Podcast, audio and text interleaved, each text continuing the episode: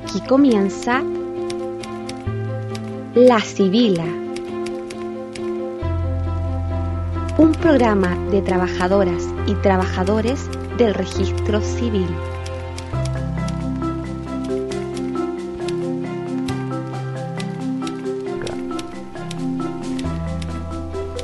Y estamos. Bien, les damos la bienvenida de nuevo a todos nuestros eh, radioescuchas, eh, podcast escuchas de, de este querido programa hecho con cariño para todos los colegas del registro civil, la Civila. ¿En qué está la Civil? Ahora está, está con una banderita y está celebrando, conmemorando la fecha que tenemos hoy día. Patricio, eh, vale, 18 de octubre. Hola, buenas noches. 18 de octubre. Hola, buenas noches, ¿cómo están? Sí, hoy día 18 de octubre, que ya es un año del estallido social. Así es. Así es. Eh, bueno, eh, claramente tenemos que hablar un poquito de esto, lo que significa el, esto de que exactamente hace un año se, se inscribe en la historia chilena como un hito que marca claramente un, nuevo ciclo, un, un hito fundamental, eh, en donde se puede decir que, que desde el 18 de octubre de 2019 se acaba definitivamente la transición, empieza un periodo un poco refundacional, eh, empieza a, el despertar de Chile de alguna forma, el despertar de, de el, del malestar que, explota, digamos, eh, por fuera de la institucionalidad, ¿cierto? Eh, bajo la consigna de que no son 30 pesos, si, son 30 años, ya, eh, en que de alguna forma eh, todo lo que se venía arrastrando de, la transición de los 90, lo, la primera década del 2000 y la segunda también, que en el fondo mantuvo el modelo heredado de la, de la dictadura, eh, eh, se termina por, romper, se termina por romper este ciclo en donde, en donde había una política, podríamos decirle, de baja intensidad, en donde básicamente el sistema binominal o, o estos dos conglomerados mayores eh, se reparten el gobierno y no solo el gobierno, sino que la, el, el poder, el, la, la hegemonía, los medios de comunicación y todo se vuelve algo binominal hasta que que, irrumpe este, este, este malestar, este, este estallido, eh, como una clara señal de que, de que hay algo más que, que el binominalismo, hay algo más de, de que, el, que no estar ni ahí, el, algo más que, que, el, que, el, que la institucionalidad incluso. ¿ya? Eh, entonces la, toda la energía social se, se empieza a, a canalizar por, por fuera, dirían los, los, los ciúticos como, como Alberto Mayol y Mirko Macari. y empiezan a, empieza a pasar cosas que no habían pasado definitivamente desde la dictadura, que, que, que la fuerza de la movilización, ahí tenemos las imágenes de, de lo que pasó, de lo que pasa hoy día en Plaza Italia, ustedes no la ven, pero yo la veo, en el, y la mezcla va a quedar, eh, en donde una gran multitud eh, conmemora este, este, este año, este, este año que se produce desde, desde 19 de, de 18 de, de octubre de 2019 eh, y, y yo creo que todos nos recordamos qué estábamos haciendo ese día. Pasé por allá en Rancagua, ¿vale, Pato? Eh, ¿Dónde te pilló? yo, yo, a mí me, me pilló, yo justo en este periodo siempre tomo vacaciones, Ah, ya. ya porque mm, calza justo el cumpleaños de, de, todos- de mis hijos, 25 de octubre, 31 de octubre. Así que siempre me pilla, me, eh, eh, esta fecha me pilla fuera de Santiago. Eh, y me pilló justamente, eh, pedí un periodo de vacaciones más prolongado y me, me pilló saliendo, saliendo de vacaciones. Entonces no viví el estallido del día 18 y del día 19 aquí en Santiago, pero después los sucesivos eh, movilizaciones eh, no las viví en Santiago. Mm, mm. Pero sí, obviamente, eh, esos días fueron bastante fuertes, digamos, eh, en relación a, todo lo, que estaba ocurriendo. Y obviamente a todo lo que se, por lo que estaba movilizando la, la sociedad. Claro. ¿Vale tú dónde estás? Bueno, yo estaba ahí como la típica civil en una comuna pequeña en Quinta de Piscoco, viendo las noticias, de repente me entero de que algo estaba pasando en el metro, no sabía muy bien lo que era, mm. y después llegué a la oficina central y me di cuenta de, todo lo que estaba ocurriendo, así como esto que era tan importante.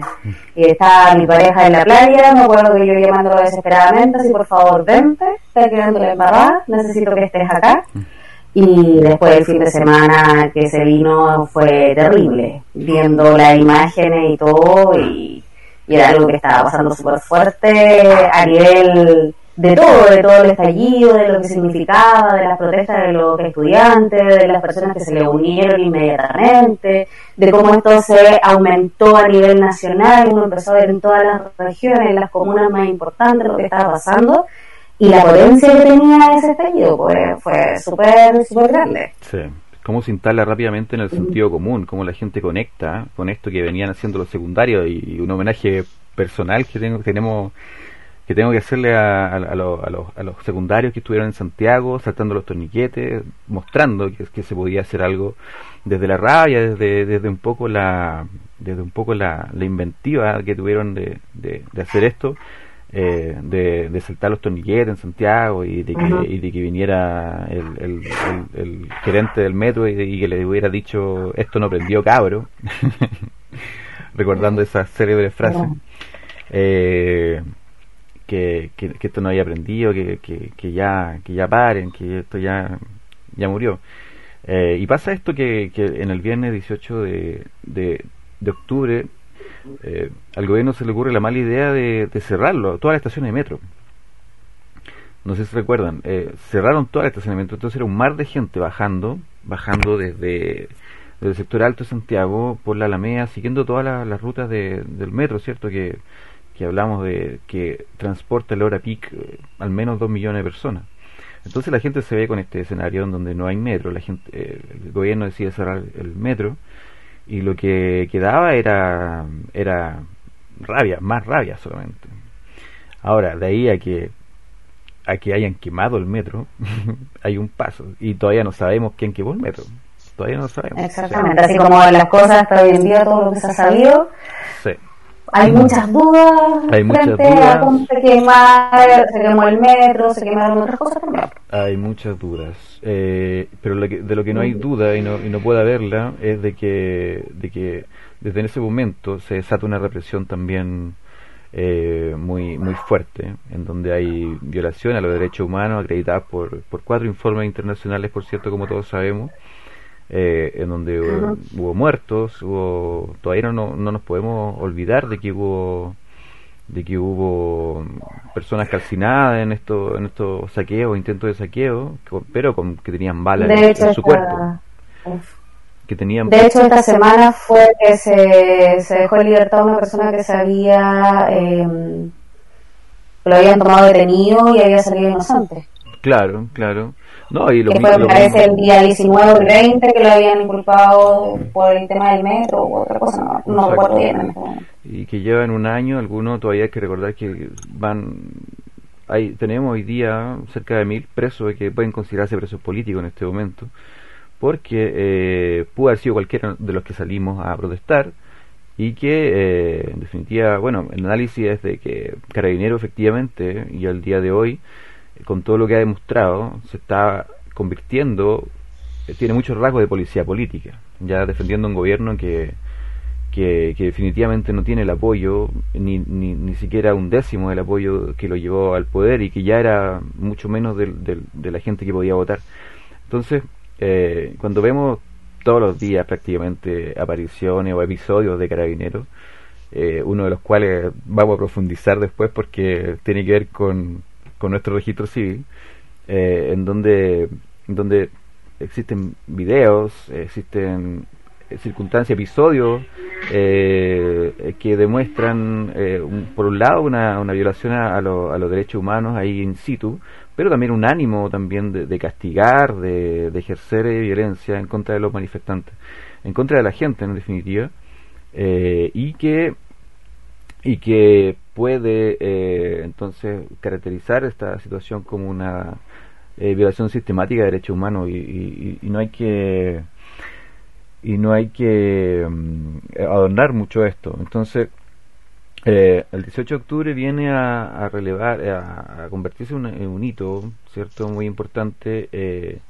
en donde en donde pasa algo muy singular. En el fondo, eh, el, 18 de octubre, el 18 de octubre y lo que vino después tiene como dos características principales. Primero fue masivo y no hay que negar que, que, que ahí mismo, en ese mismo, a, la vez que fue más simultáneamente que ha sido masivo, es violento.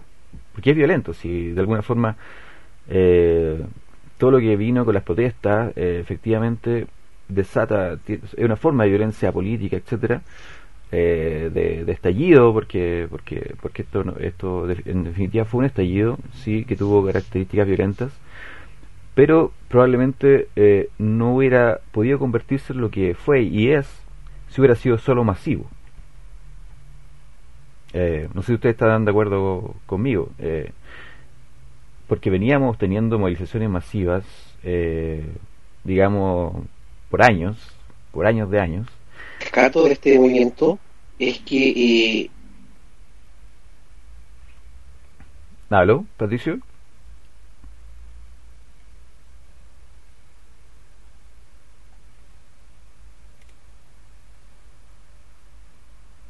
es cero. Yo sí lo escucho, Sí, yo ahora sí, ahora sí. ¿Pablo? Sí, ahora sí. Ahora sí. No, lo que te digo, lo que yo rescato, lo que rescato de este movimiento es que es un movimiento social, ¿ya? eh, más allá de las características de masividad o de, violencia que se puede generar por el estallido, es social y no es político. ¿Y qué me refiero con esto? Que efectivamente eh, todos aquellos políticos que quisieron colgarse eh, de este movimiento, las mismas masas lo, expulsaban. Sí, hoy día mismo en la mañana. El, caso de Boris. Sí. ¿No es cierto? Hace, hace un par de meses. hoy día al alcalde de. De Recoleta, sí. eso es lo que hay que, hay que rescatar. Ahora, claro, ahora más allá de que efectivamente lo que tú mencionabas, que fue masivo y que fue, y fue violento, eh, hoy día escuchaba en un programa que, claro, eso en un momento eh, ponía en riesgo, ¿no es cierto?, eh, de acuerdo a los análisis que hacían eh, el gobierno y la, y la oposición, ponía en riesgo lo que era el, el Estado de Derecho, ¿ya?, del país. Y, y, producto de ese de esa situación es que salió esta, este acuerdo, ¿no es cierto?, de noviembre, de que este acuerdo transversal, que da, claro, que da eh, el puntapié, ¿no es cierto?, para que se empiece a generar todo este juego para lo que hoy día estamos a, una semana de, de, poder expresarnos en la urna, ya el tema de, de, la constitución.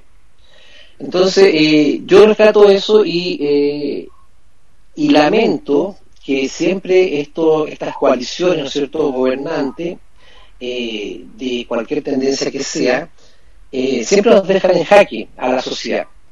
Eh, se llega al punto de poder discutir eh, el tema de plantear una nueva constitución, ¿no es cierto? Pero la fórmula nos vuelve a dejar en manos de los políticos. Claro, efectivamente. Es decir, eh, lo que pasa es que... si lo hago, lo hago mixto, mm, tengo que bancarme la mitad del, Congreso. si no lo hago mixto, claro, me tengo que bancar a los partidos políticos, porque si no estoy haciendo... Entonces al final llevo al mismo fuego. Entonces yo no, no sé cuál es, cuál es la, cómo se puede hacer una dinámica de romper este ciclo. Es que claro, es que justamente Patricio eh, apunta a algo fundamental que, que tiene que ver con, con cómo la, la institucionalidad que es sobrepasada intenta a través de este de este de este convocatoria convocatoria constituyente que, que se produce a partir de un de un acuerdo pero que este acuerdo tampoco expresa la voluntad de, del, del conjunto de... Ahí con... ¿Aló? ¿Me caí? ¿Me caí? Sí, sí, sí, sí, Pero ¿hasta dónde, Quede, hasta, dónde quede? Es parte de lo No, es que yo creo que... Con la institucionalidad, ahí va. Claro, la institucionalidad es la que... Y me caí de nuevo. Por eso, ¿no? Espérate, vamos a vamos a cerrar acá. No, ahí sí. Ahí sí. Sí, ahí sí. eso. Ya, ya, ya. Eh, ahí sí. Sí, lo que lo que yo quería eh, expresar un poco es que es que justamente el plebiscito es una salida, una respuesta. ¿Aló? Sí, ahí te Tenemos fallas técnicas, de nuevo. El, plebiscito es una respuesta que da la institucionalidad a esta, a esta ruptura que se produce, a, este, a esta fuerza del caudal del movimiento social, ¿cierto? Que, que, que de, alguna, en algún momento se torna incontenible, ¿ya? Eh, pero que efectivamente eh, suscriben este acuerdo eh, que tampoco tú dices que fue transversal. Yo no creo que haya sido tan transversal, porque y, y tampoco ni siquiera tan tan eh, formalmente válido, en el sentido de que es un acuerdo entre privados. Eh, es un acuerdo que se produce, por cierto, entre, entre honorables, eh, entre, entre los diputados y los senadores, ¿cierto? Pero que no, no se produce en una sesión del Congreso, se produce como, como firman como, como personas naturales. O sea, no, no es una decisión del Congreso, que después tenga una validación, por cierto, política, pero los términos en que se, en, que se, se, a, los que se llega en este proceso constituyente fueron discutidos ahí esa noche eh, con la firma de los que, los que firman, que no tampoco son todos, eh, eh, con la venia o más o menos venia de, de sus conglomerados probablemente, pero eh, que, tampoco constituye un acuerdo eh, de una institución de la República. Eh, es un acuerdo entre privados que después se traduce en, algo más, ya eh, por supuesto con pero pero no deja de ser un acuerdo entre entre pocos entre entre la institucionalidad por cierto y que no necesariamente debería o no necesariamente es lo que la gente estaba pidiendo o sea por lo demás nos encontramos un año después en que la gente en que la gente eh, sigue saliendo a las calles un, eh, y, alguna gente se pregunta, bueno, ¿por qué siguen saliendo a las calles? Si es que ya tenemos este proceso constituyente en, curso. Bueno, porque, porque por alguna parte, por, por una parte se sospecha de este, de este un poco este acuerdo y sobre todo lo que sale después y lo que menciona, lo que menciona Patricio, que con la, la ley 21.200 se amarra justamente la participación de los independientes, se amarra el tema de los dos tercios, y, y se amarran otras cosas fundamentales que tienen que ver con que lo que no puede discutir este proceso constituyente son los tratados internacionales, los acuerdos de libre comercio, ¿ya? Eh, lo invito a todos los que quieran a leer la, esta ley que, que da como la da como la, el marco en que se tiene que mover la, el proceso constituyente y esos tres aspectos son efectivamente muy pero muy eh, alejados de, de, lo que de lo que yo he percibido en las calles, en la asamblea, en las asambleas territoriales que existen. Entonces, el espíritu que está ahí, efectivamente, es un marco institucional que intenta dar eh, conducción o cabida a este flujo social que, que se desata a partir del 18 de, de, octubre y eh, que está por verse si efectivamente es capaz de, de lograrlo. ¿ya? Eh, porque, eh, como menciona Patricio, eh, vuelven, a, vuelven a plantearse los mismos. Eh, cuando de lo que se trata es que justamente el Patricio dice que esto no es político. yo creo que sí es político, no es partidario. ¿ya? Ah, sí, no, es, partidario. o sea, el pueblo está haciendo política por sí mismo. ¿Ya? cuando lo que pasa es que estamos acostumbrados a llamar político a todo lo que hacen los políticos profesionales. ¿ya? eh, o los profesionales de la política, ¿cierto? Pero, pero aquí de lo que se trata es justamente de comprender que el pueblo se atreve a hacer política, se atreve a, a ejercer su soberanía, en el fondo, ¿ya? y decirle, basta, hasta aquí nomás, eh, porque seguimos un año después, seguimos teniendo el sueldo mínimo entre ciento y tantas lucas, tenemos la FP intacta, tenemos la fila de los hospitales, tenemos una serie de cosas que, que despiertan cierto el descontento y que, que lo mantienen ahí como, como algo sumamente presente, tangible, que todavía eh, se ve muy lejana la posibilidad de que algo, eh, en definitiva, fundamental eh, eh cambie. ¿Ya? Entonces, eso es un poco en resumen, ¿cierto? Claro, lo que pasa es que en definitiva la sensación es que en es una, una, una ilusión eh, de, un logro, pero que como vamos a caer en las mismas manos que han estado todo este tiempo en el Congreso y en el poder, eh, en realidad los frutos no sé si vayan, vayan, a ser lo que lo que espera eh, este movimiento social. Porque como digo o nos traemos la mitad del, del, Congreso o lo, toman los partidos políticos. Entonces eh, vuelta al mismo grupo este que firmó a este mismo grupo no es cierto que lleva 30 años gobernando haciendo alusión a lo que tú decías de los 30 pesos los 30 años. Porque no ha sido solamente un, un lado el que ha gobernado, han sido ambos lados los que han gobernado. ¿Entiendes? Entonces, hoy día tú, después de, toda esta, de todas estas discusiones en que no se puede hacer un montón de cosas porque eran, eh, eran anticonstitucionales, resulta que hoy escucha de que muchas de esas sí se pueden haber modificado a través de las leyes y no era necesaria una modificación constitucional. Claro, pero no hubo la voluntad.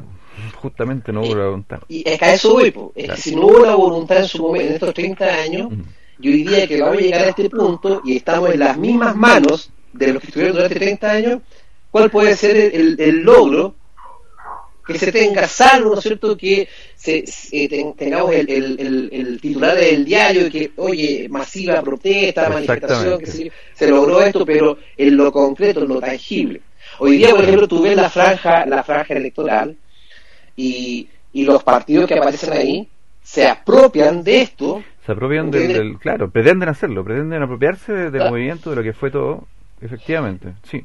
Y, y, y para más eh, para eh, más encima si tú ves la franja yo no sé si nuestro nuestros publicistas eh, las, escuelas, publicitarias son muy muy deplorables en nuestras universidades o, o, si ellos creen que lo único que van a ver la franja son los cabros chicos de 5 años no tengo idea porque es de un nivel y de una calidad tan baja tan baja que claro como que, como que se quedaron en la franja el sí, el no, como que es no. que a mí sabes que yo he visto algunas, no he visto todas, pero me da un poco de vergüenza. Me hicieron el comentario una que no había visto del tema del rechazo, era como, porque si le cambio el nombre a la ciudad de Constitución es lo mismo.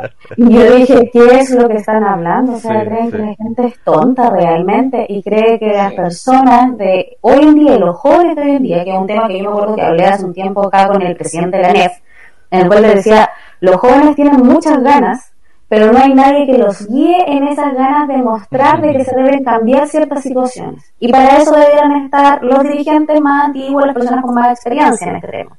Y que es también que todo esto que llevó al, al cambio de la constitución fue algo paralelo de lo que comenzó siendo el estallido social para la generalidad de la gente. La gente estaba protestando por las cosas que necesitaba, por las cosas que eran justas, por el día a día. Hay gente que protestaba por los 30 pesos, había gente que protestaba por el sueldo, había gente que protestaba, no sé, porque en las regiones no se le da la misma plata al transporte público como lo es en Santiago. Eh, se protestaba por el tema del agua, de, la luz, de los insumos que son básicos. Y si tú veías las manifestaciones, todos tenían una, millón, una cantidad de eh, propuestas o de demandas que necesitaban y que al final tú decías, ¿para dónde se encausa esto? No hay como alguien que se guíe. Y era porque, claro, no existían los partidos políticos que estaban guiando todas estas manifestaciones y estas demandas que hacía la sociedad. Y frente a esto, yo creo de que eh, cuando se quiso encauzar un poco más a la apreciación así como más de la gente que uno conversa y todo, es como que ya pues, hagamos una nueva constitución y con eso los, hacemos, los callamos a todos y ahí seguimos con el tema. Y dejamos todos los otros temas de lado y guardados, estas de las listas de espera, de todo, que son cosas que se pueden ir solucionando también, frente a cómo se gobierna y todo. Pero es eso, es como que se nos olvida y creen, lo que nos muestra la tele es como que el aniversario del 18 de octubre es previo a la, a la votación esta de la nueva constitución. Pero se le da ese enfoque y se, y se olvida de, de todo lo que, con lo que comenzó este estallido social con la represión que había frente a los trabajadores, frente a los estudiantes, frente a quitarles asignaturas a los estudiantes que eran esenciales con la educación cívica, con la historia, con la cultura de nuestro país. Entonces, es como, dejemos a esta gente que tenga solamente esta inteligencia para trabajar, no que no vean nada más, que sean casi como unos caballos ahí que corren, corren, corren, corren, no miran para el lado, y así los tenemos controlados. y se, no se dieron cuenta de que los jóvenes estaban haciendo algo mucho más potente y que era algo que nos tiene que dar el ejemplo como para todos, pero sí siempre es reprochando lo que yo creo que todos hemos reprochado esta violencia extrema que hay en el país y que también ha perjudicado a muchas personas y esto que también tiene que ver con el Estado de Derecho. Yo puedo manifestarme, pero también tengo que permitirte a ti que tú tengas tu derecho. Claro. Mira, yo hace, hace años eh, conversé con un político cuando nosotros teníamos... político, ¿Ah? Cuenta que político. Aquí no, te la va a llegar pelapato. Aquí... no, no, sí, mira, el, concepto es el siguiente. Eh, el concepto era, era eh, yo conversé por el tema de que en el servicio teníamos remuneraciones bajas. ¿ya? Entonces, una vez yo le dije, bueno, nosotros tenemos directores regionales que son de todas las tiendas políticas y de, tiendas políticas del, del, gobierno de turno, que están dentro del Congreso, están en todos lados. Eh, ¿por qué no podemos nosotros concitar a estos directores que son, ¿no es cierto?, eh, amparados y, mandatados por los partidos para que estén en estos cargos y nos hacen a nosotros una ayuda en el Congreso como para mejorar nuestra, nuestras remuneraciones. Y, y ¿saben la respuesta que me dio? Me dijo, mira, el registro civil, ¿cuántos funcionarios son? 3.000. Ya me dijo, 3.000. No son nada. Es decir, lo que tienen que entender es que los partidos políticos son máquinas de poder. Aquí, aquí quiero llegar con esto, que nosotros siempre hablamos de los, de los privados, de los empresarios que son máquinas, ¿no es cierto?, del lucro. como, como decía eh, Valeria, ¿no es cierto?, crear caballos, ¿no es cierto?, que vayan para adelante, hermano, no, no nada, ni para arriba, ni para abajo, ni para los lados. Y por otro lado, en la parte política tenemos estos partidos que son máquinas de poder que quieren exactamente lo mismo, que nosotros tengamos nosotros estas orejeras, estas viseras y que no, no miremos para otra parte. Entonces, es lo mismo. Si lo ves en el ámbito privado, privado ¿no es cierto?, o de, de, de la empresariado, estás con el lucro y si lo ves por el lado de, que es una máquina de poder y si lo ves por el lado de, los políticos de estos partidos también es una máquina efectivamente entonces eh, eh, al, final eso es lo, lo, que te decía que vamos a llegar a las mismas manos de mm, aquellos mm. que no nos han querido soltar que hagamos otras cosas nuevas porque a ellos no les interesa que hagamos cosas nuevas porque a ellos no les interesa que nosotros despertemos hablemos miremos para otro, para otro horizonte, porque si no ellos pierden el poder. Efectivamente, efectivamente, sí, esa es, como la discusión central, o sea, eh, cuánto cuánto poder eh, tienen ellos eh, y cuánto poder tiene la gente y cómo se expresa ese poder. Pero, pero, pero probablemente esta discusión solo es posible darla a partir del 18 de, de octubre de, de una manera generalizada, sistemática, eh, eh, más consciente, con, una autoconciencia. Por eso podemos decir que el, el, 18 de octubre fue el día que lo cambió todo. Eh, porque porque la conciencia de la gente de su propio poder de su propio de su propio capacidad solo se vio reflejada cuando estuvo ahí en la calle cuando estuvimos todos en la calle digamos ahí en, en, la protesta, en, en, ese momento en que, en que nos sentimos cierto pueblo y, y de alguna forma le damos, un, le damos un aviso al poder, oiga, aquí estamos nosotros. Y si ustedes se, se fijan, en todos los textos constitucionales, ya que estamos hablando de esto, la constitución parte con una, todas las constituciones parten con una cosa muy, muy esencial, que el artículo quinto me parece hoy día de la constitución, es decir que el poder recae en el pueblo, la soberanía recae en el pueblo. Y el ejercicio de esa soberanía se realiza a través de eh, los plebiscitos, lo, etcétera, pero eh, em, la soberanía como, como aspecto fundamental de cualquier sociedad recae siempre en el pueblo. Y en la historia siempre se ha reconocido eso. Que lo, los únicos que pueden autogobernarse, los únicos que pueden autodefinir su, su destino en el fondo son los pueblos y, la forma en que tienen de hacerlo, eh, si no está canalizado a través de la institucionalidad, bueno, es a través de lo que se llama el derecho a la, rebelión, el derecho a la, a la, protesta, el derecho a la, a, la, a sacar algo que, que, no le gusta a la gente. Bueno, son miles de derivadas que tiene este, este proceso. lo que tú dices es, efectivo, es decir, siempre eh, el... A ver, la constitución no está, esto es como buena gallina, eh, la constitución no es primero que la soberanía, la soberanía del pueblo. Claro. Lo, primero es la soberanía. exactamente. Al principio, como diría la Biblia, al principio fue el pueblo. exactamente. Y de ahí nace, porque el, el pueblo es el que confía, ¿no El soberano. El soberano. Exactamente. Y confía en el poder y la, estructura y las reglas que están definidas en, este Congreso. Y en este periodo de esta Constitución. Y lo que yo te decía de que muchos ahora hablan de que las cosas se podrían haber cambiado sin hacer este cambio profundo. Mm. Y lamentablemente que en esta constitución donde tú hablas de que el pueblo es el soberano, ¿cierto? Estaban también las instancias de cómo esta soberanía que quería expresarse se canalizara adecuadamente con las instituciones. Pero ¿cuál fue el problema? Que estas instituciones que están contenidas en la, en la Constitución, como el, Tribunal Constitucional y, otros que están de por medio, en definitiva no los usaron como canales para encauzar, sino que lo usaron como, exactamente como represas para contener.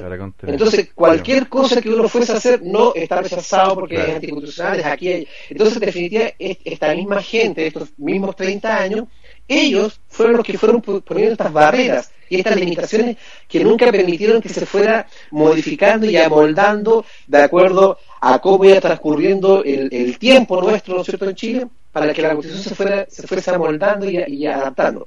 Y claro, hoy día estamos en esta crisis que casi se constituyó en la pérdida del Estado de Derecho, ¿no es cierto?, del 18 de octubre, que, reventó. Y, ahí cae un poco lo que tú decías de la parte violenta, aparte de ser masiva, fue violenta, porque claro, fue un cúmulo de cosas. No fueron los 30 pesos, fueron los 30 años. Y los 30 años literales, literales 30 años. ¿Eh? Entonces, y, ahí voy el, el tema de, de cuando uno, uno se envicia con el tema, cómo, cómo se cega de tal forma que no ve estos golpes que vienen. ¿Entiendes? Hay filósofos, escritores, teólogos, eh, eh, eh, abogados, cuántas magíster y de todo lo que tú quieras, y resulta que no fueron capaces de ir amoldando, ir adaptando de a poco estos cambios y que no se produjese ningún problema como el que se produjo hace un año. Ninguno lo vio, nadie lo vio. Claro, que resulta resulta difícil imaginar que alguien puede prever esto desde la élite, desde, desde, desde, desde el poder, si te encuentras desde la comunidad del poder. desde la comunidad del poder si te encuentras con que el mismo Mañalich yo me acuerdo siempre que lo entrevistaba en un matinal y, y, dice que no, no tenía idea de las condiciones de, vida de la gente cuando lo entrevistan del hacinamiento y, y, yo, le creo yo le creo que no lo conoce porque efectivamente eh, la gente del poder anda anda en su burbuja digamos de de, la cota 1000 y, cuando baja va al aeropuerto y, sería. Entonces es muy difícil. Claro, anda, anda, andan pendientes de, de creerse superiores que el resto. Tenemos el caso de un diputado del norte, ¿no es cierto?, que, que, se cree superior, que no hay que estarlo fiscalizando, y tenemos otros que se van a, a ver partidos de, de, rugby y no se preocupar por, por la, la, catástrofe de su zona y así sucesivamente vamos sumando y sumando. Sí, es la, la, soberbia, es una mezcla de todo. Oye, eh, y, y, yo voy a hacer el entronque, el entronque con la situación, eh, con el, papel que ha jugado Carabineros, con esta, con estos montajes que, que se que producen. Eh, ¿Valeria está por ahí? Sí, sí, estoy aquí. Ah, ya, está sin cámara, ok. Estoy sin cámara con un problema técnico. Sí, tranquila. Eh, en esto de lo de lo de la infiltración eh, cuestionables que hace, por cierto, Carabinero, entra registro civil entre registros. Y que, al, principio todos hacían dudar de esto de carabineros, de que no, que no existía, de que eran puras mentiras, de estos comunistas, porque al final a todos los que, a todos los que se manifiestan y protestan los tratan de comunistas, siendo que lo que hablamos que es una demanda social. Y se confirmó ahora con el reportaje que hubo y toda. ¿Cuáles, ¿Cuáles son los hechos, eh, Cita Vale? ¿Cuáles son los hechos? ¿Lo recuerda usted? ¿Leyó el reportaje de CIPER? no le puedo mentir, chiquillo, lo leí así. ¿Patricio? Más a la pasada. No, completo no. Ya. Así que explícanos usted que nos va y... Bueno, bueno, resulta que resulta que un, eh, los carabineros, como ustedes saben, tienen ciertas facultades eh, que son, eh, por así decirlo, de oficio, que no necesitan pedir la autorización a la justicia para eh, emprender eh, investigaciones encubiertas o, o con, documentación ficticia, ¿ya? Eh, y, en este, pero el tema es que, por, cier- por cierto, para el narcotráfico, para la trata de blancas, para delitos de, connotación o de, de gravedad, donde hay asociaciones ilícitas cometiéndolos, es probablemente la mejor herramienta que con que cuenta la investigación y la justicia para, para investigarla. Y Pero- que es necesaria, es. Por supuesto, por supuesto, si nadie está cuestionando eso. Y, y si hay otra sociedad, si, si, si en, en algunos años más vamos a estar en el socialismo, también va a existir la policía que, que investigue. Eh, entonces, eh, se produce este hallazgo que hace CIPER, eh, el medio CIPER, ¿cierto? Que, que identifica este el actuar de este, de este uniformado, actuando de civil, por cierto, en una organización vecinal de Peñalolén, La Hormiga, para ser preciso, que, que se le graba a este sujeto ya con una, un, amplio actuar eh, ligado a, a la promoción de actividades eh, subversivas o, o violentas o vandálicas, ¿ya? Se le, se le graba a él incluso, y eso es una cuestión súper elocuente, se le graba a él incitando a los pobladores a que ataquen la comisaría de, de Peñalolén, que finalmente en algunas ocasiones ha sido atacada y, y todo el tema. Eh, pero este carabinero se, se pone a, a y es, ahí lo cuentan, o sea, llega con plata a la olla común, chiquillos ahí tienen plata de 20, 30 lucas todos los días y, y no, que me está yendo bien y, y- y entonces eh, se convierte en un personaje, digamos, extraño, por así decirlo, y, y él comenta que en Antofagasta está en la primera línea y tenía fotos con la primera línea ahí contra la policía. Y hasta que mm, hasta que lo, lo, lo pillan básicamente y, y él siempre con una identidad que no era la de él. No contaban, eh, carabineros, no contaba con que este mismo, este mismo policía había salido en un reality de Canal 13. Ya. Entonces, eh, a ese nivel, Para, hacer la completa la historia, bien, bien creíble, bien real. a ese nivel está inteligencia policial. Entonces, eh, se detecta, ¿cierto? Que se detecta que este policía... ¿Se escucha, Pato? Sí, sí, sí, te escucho. Ya. Sí. Se detecta que este policía Sí, anda se con, una, claro. con una identidad que no es la, la de él, por cierto, y, y lo primero que sale ahí eh, como, como indicio, como sospecha de, de CIPER, es que eh, el registro civil le, le otorga una, una identificación. Y que, que es algo regular, pero que, eh, pero que es cuestionable en este contexto en donde Carabineros se infiltra en una organización que, que es vecinal, que es de tipo comunitaria, eh, no para investigar un ilícito, sino pa- para provocarlo, básicamente. Entonces, ahí, ahí el objetivo político, eh, que hay, hay un objetivo político más, más que un objetivo policial.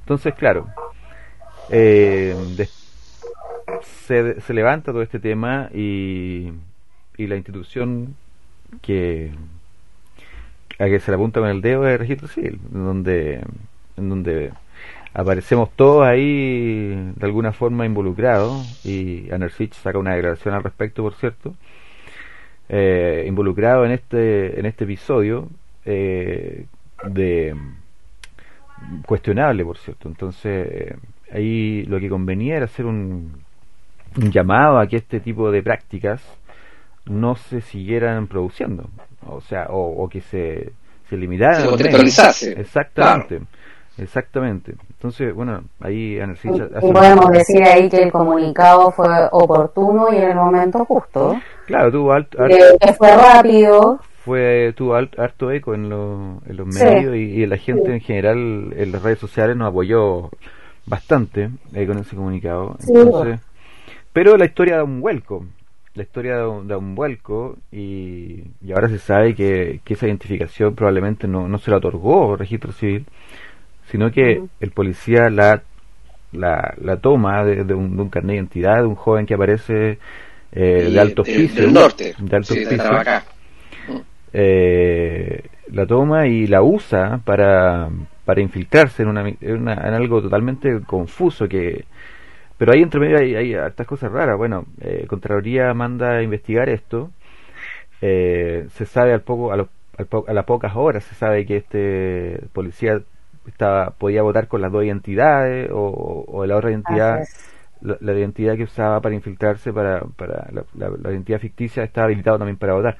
Entonces termina esto eh, en medio de esta en medio de este episodio termina termina saliendo nuestro director nacional don Jorge Álvarez Vázquez eh, no sabemos bien si directamente relacionado con esto y ahí probablemente... Claro, que lo oficial es que no, que solamente por una, una nueva visión que le quieren dar a esta nueva etapa. que no tiene que ver con los hechos, dice. ¿Y usted cree eso, señorita Valen?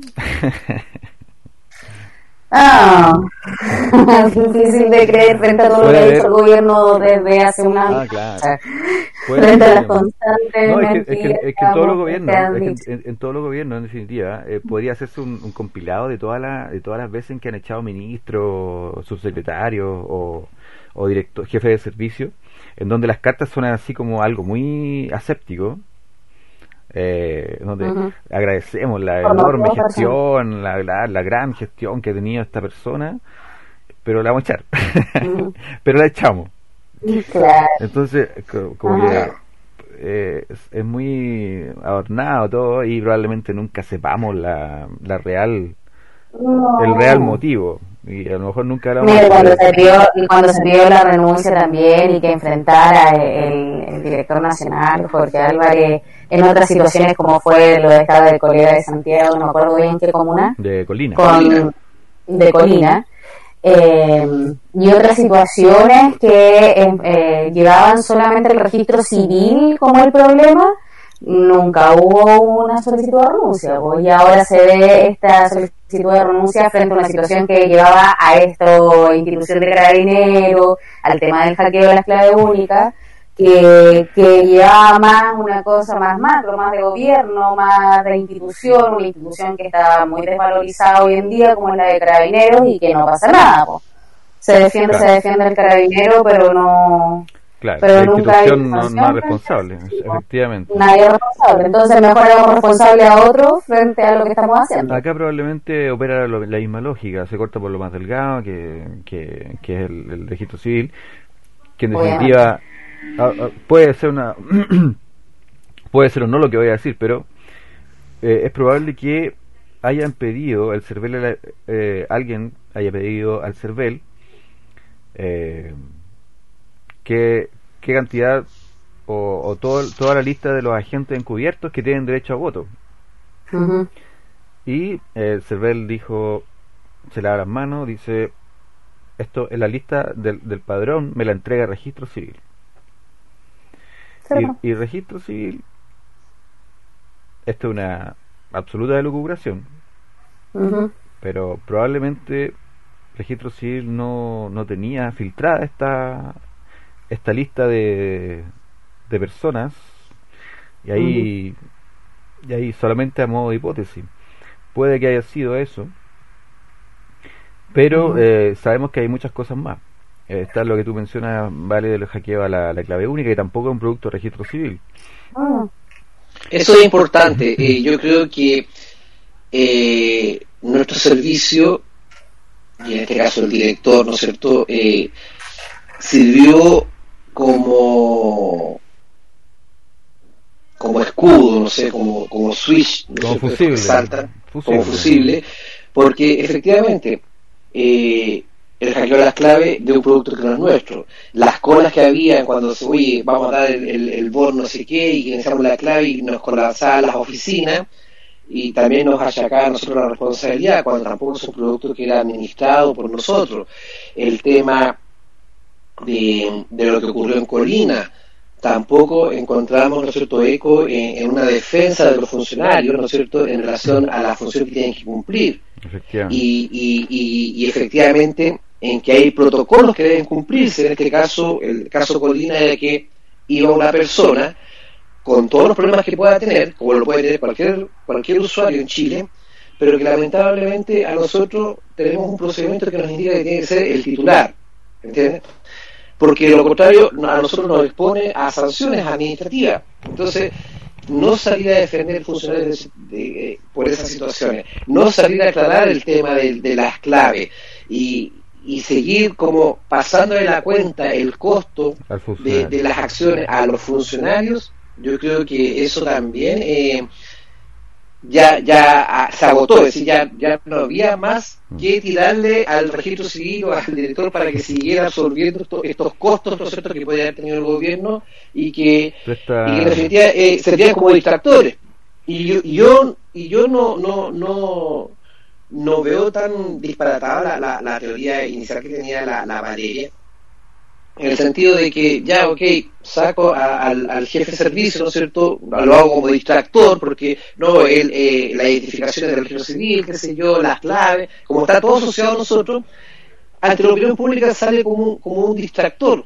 De que, ah, se están tomando medidas en el registro civil tan, tan mal servicio que nos preste, ese tipo de cosas.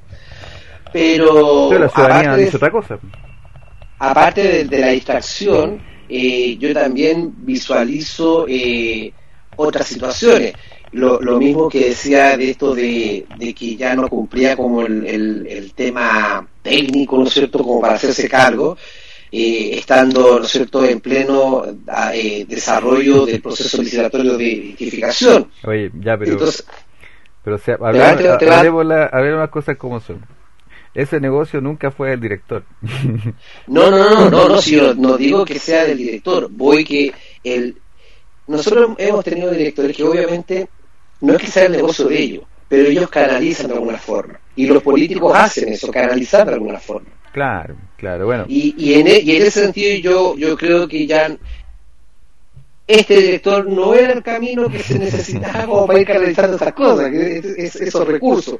Y que obviamente hay que buscar otra, otra, otra metodología, otro... Sí, yo soy de lo que piensa que, que, que en definitiva eh, él no estaba pensado para, para abordar este este proceso, yo le llamo negocio, o sea, en el fondo es un negocio también. Esa nueva etapa. Esa nueva etapa, como dice fomísticamente la, la declaración. Eh, y yo creo que iba a salir eh, de aquí a diciembre sí o sí. Pero tú, Pato, ya estás entrando al, al, al remember, al, al, recuerdo de, de, la gestión de, este director.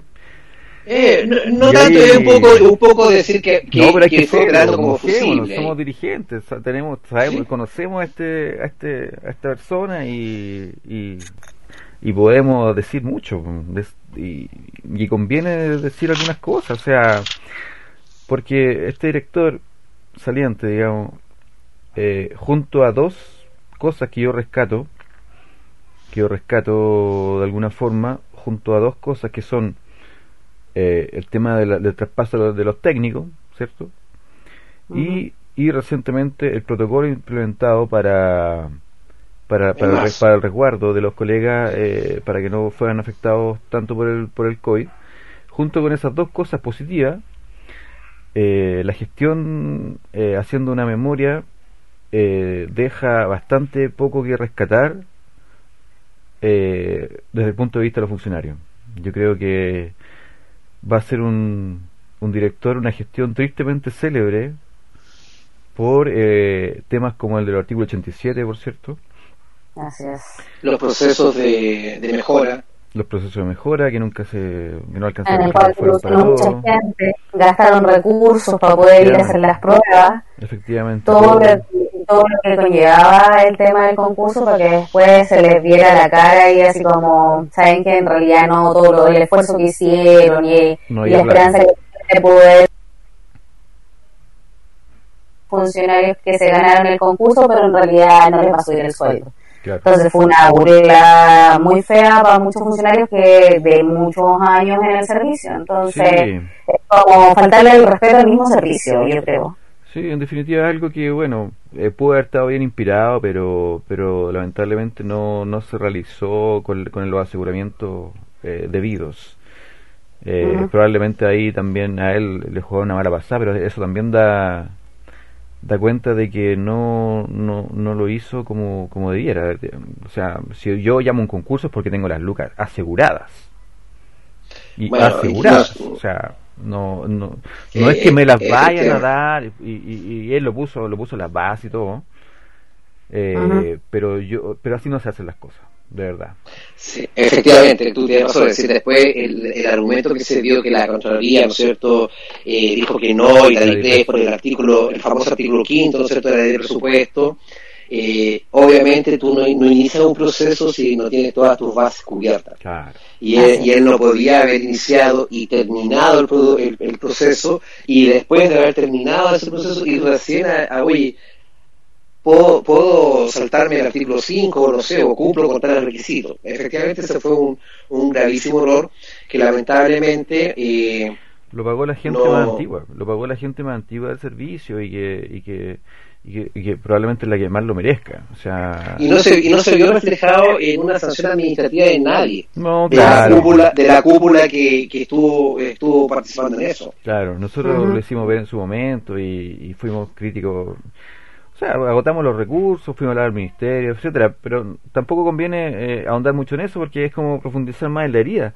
Eh, pero sumando otras cosas que, que, deja como, entre comillas, su legado, siendo él un funcionario de carrera que conocía gran parte del servicio, eh, tampoco se vio reflejado en, en su en su gestión, en su, en su en la cercanía que debió haber mostrado con los colegas y el caso de Colina es un, es un gran ejemplo de eso eh, pero también, eh, en definitiva, él, trae mucha gente, o se la ponen, nunca vamos a ver tampoco, eh, con altos grados, de, un, de un perfil, un, un, gran perfil, de alguna forma, y que todavía permanecen ahí, no sabemos qué va a pasar con ellos.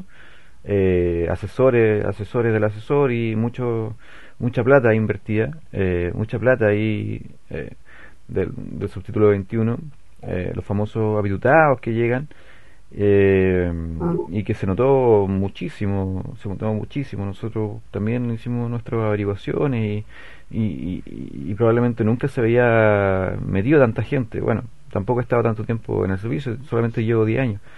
Pero, pero se notó mucho, digamos, esa, esa cantidad de, de gente con altos grados que, que llegaron.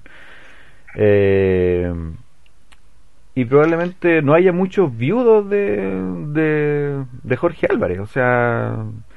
Eh, yo creo que hay, yo creo que hay, y, yo, mira, a mí me preocuparía más que los que llegan, ¿no es cierto?, por, por eh, estos habitutados que llegan por, por el gobierno de turno, que se da siempre, ¿Mm? sea de la línea que sea, siempre se da que, que, que se da. A mí me preocupa más los del círculo que, que pertenecían a, nuestro exdirector y, y que han, han hecho carrera han escalado. Sí. Exactamente, y que son los, viudos que, él deja. Que son poquitos. Esos son los viudos. Me preocupa eso porque esos mandos medios mm. son los que permanecen en el tiempo y lo que genera en definitiva esta, esta, estas rencillas en, el registro Porque el asesor que llega, que puede estar dos años, tres años, ganando un sueldo, un sueldo que él quiera, él hace su pega y se va y desaparece. Pero estos otros no, pues estos otros permanecen acá, permanecen acá y, generan anticuerpos y generan, eh, eh, crispan. Te tirar el nombre del pato, ¿no? No tengo nombre, efectivamente. Ah. no, pero todos saben que están ahí en actividad general mayoritariamente, ¿cierto?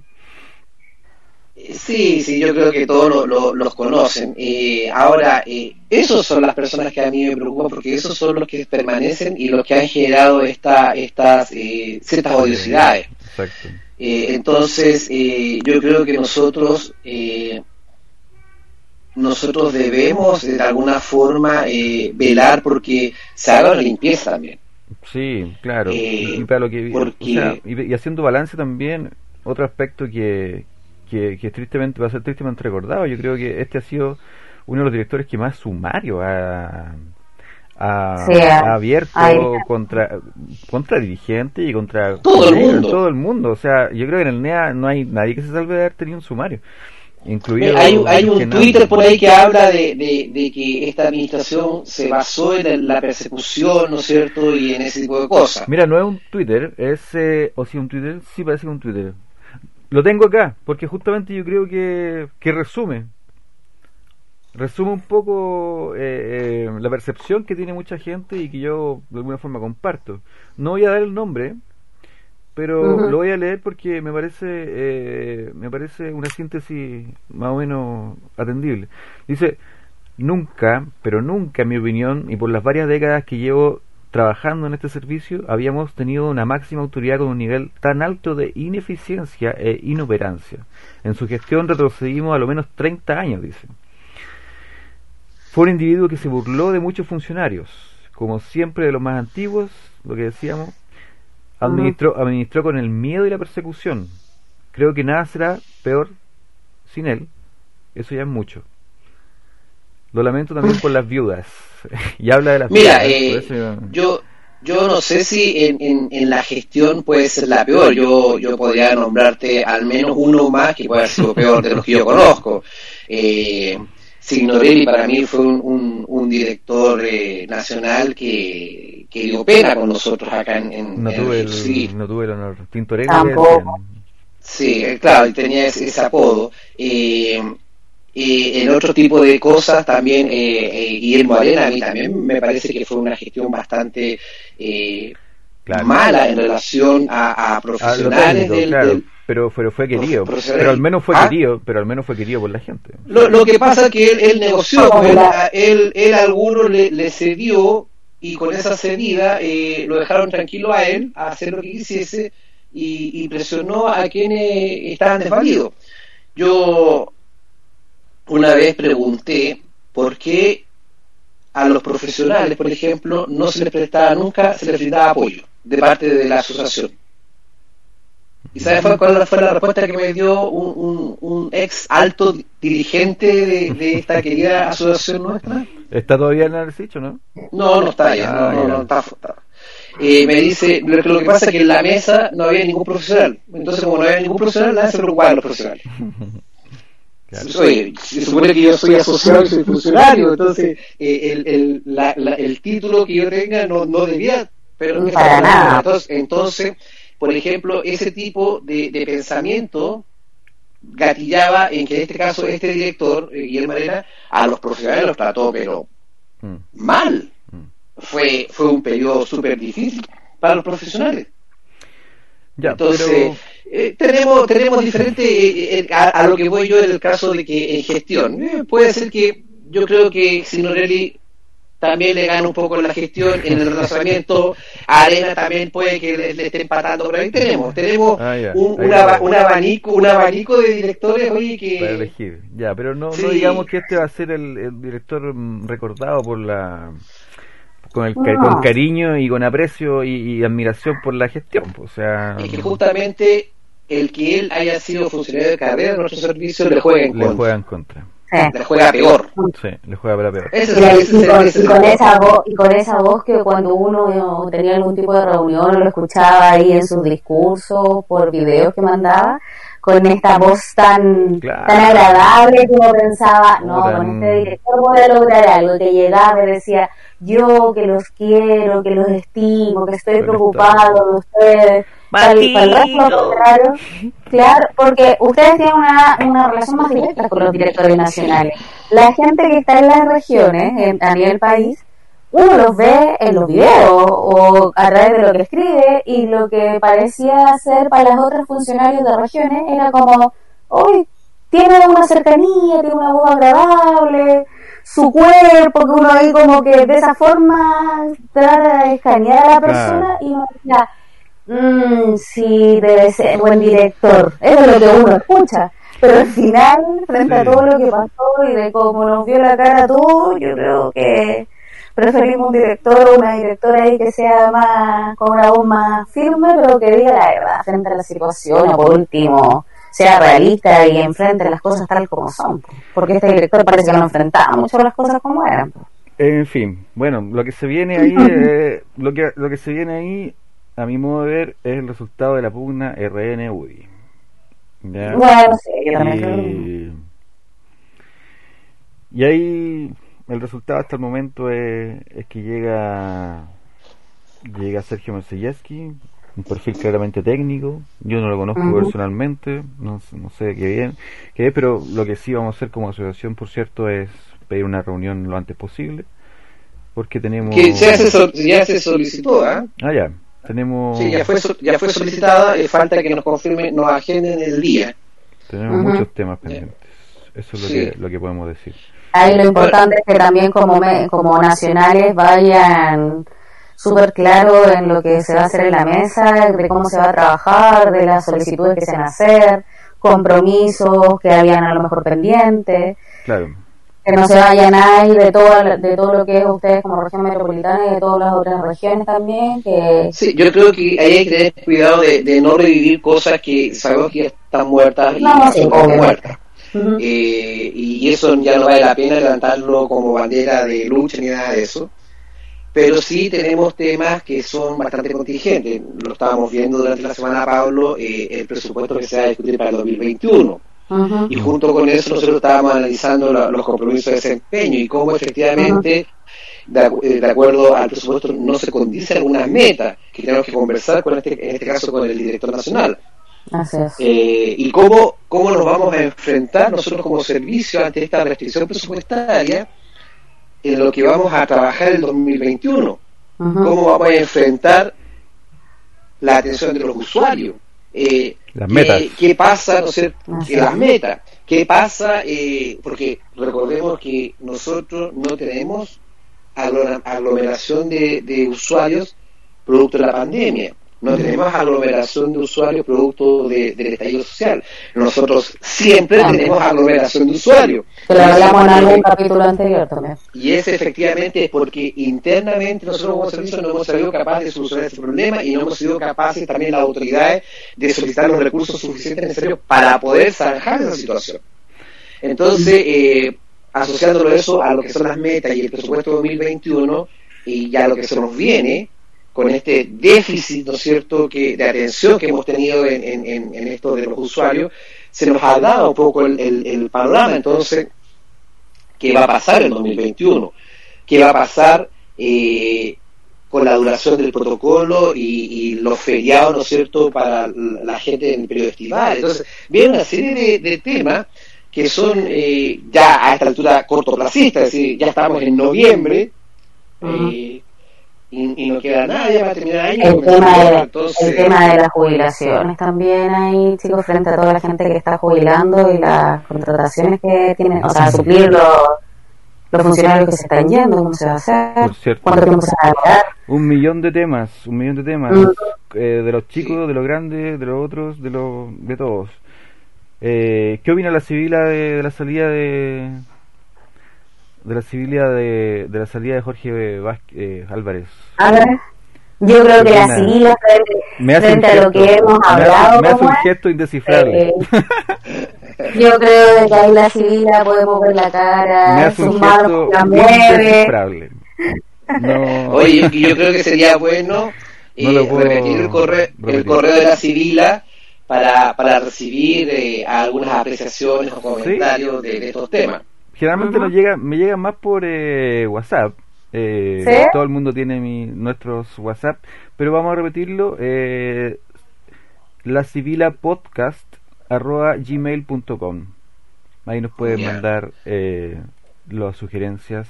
Está pendiente la transmisión en vivo, ya que tenemos que programarla ahí. Puede ser, no sé. Un saludo a toda la gente que va a trabajar este 25 de de octubre en el plebiscito que sabemos que que probablemente no sea la, la, tarea más grata y apelar también a, la voluntariedad de esa tarea eh, y eh, sabemos que va a ser pagado sí ah, A mí me toca trabajar este 25. Te toca trabajar. Ya. Así me toca trabajar. Con todas las dificultades que tengo, pero ahí vamos. Bueno, ahí el servicio toda- tiene tareas insustituibles. y nada que Sí, hacer. sí. Así Chiquillos, llevamos más de una hora ya, nos pasamos, nos pasamos como siempre, nos estamos pasando. Eh, agradecer la, la paciencia a los que llegaron a este punto de- del podcast. Eh, Ujú. y nos estamos viendo cuando la situación la merite. Quién sabe, eh, tenemos si tenemos un terremoto ahí con, con esta pugna de poder. esta pugna de poder que ahí Yo creo que hay que esperar unas dos semanas para ver cómo se ve todo. Porque los primeros días son de acomodarse, de ver los papeles y después cómo se reacciona desde la nacional. Ahí el director nuevo nacional, cómo reacciona frente a todo. Eh, Sí, sí, hay hartos Sí, desafíos y eh. temas ahí Ah. pendientes. Pero bueno, Exactamente. vamos a estar informando y la civil va a estar atenta a todo. Nos Me despedimos entonces. Nos Patricio, despedimos, Vale, pues. Cuídense. Hasta la Muy próxima. bien. Buenas, buenas noches. Buenas noches, que tengan un buen lunes, un buen comienzo de, de jornada y esperemos que todo esto de la demanda social y, y todo salga bien y que ojalá sea sin destrucción y sin Ojalá, pues. violencia por ambos lados. Y si no, bueno, tendrá que ser no. Un abrazo, chicos. Ya, que estén bien. Nos vemos. vemos. Chao. Chao.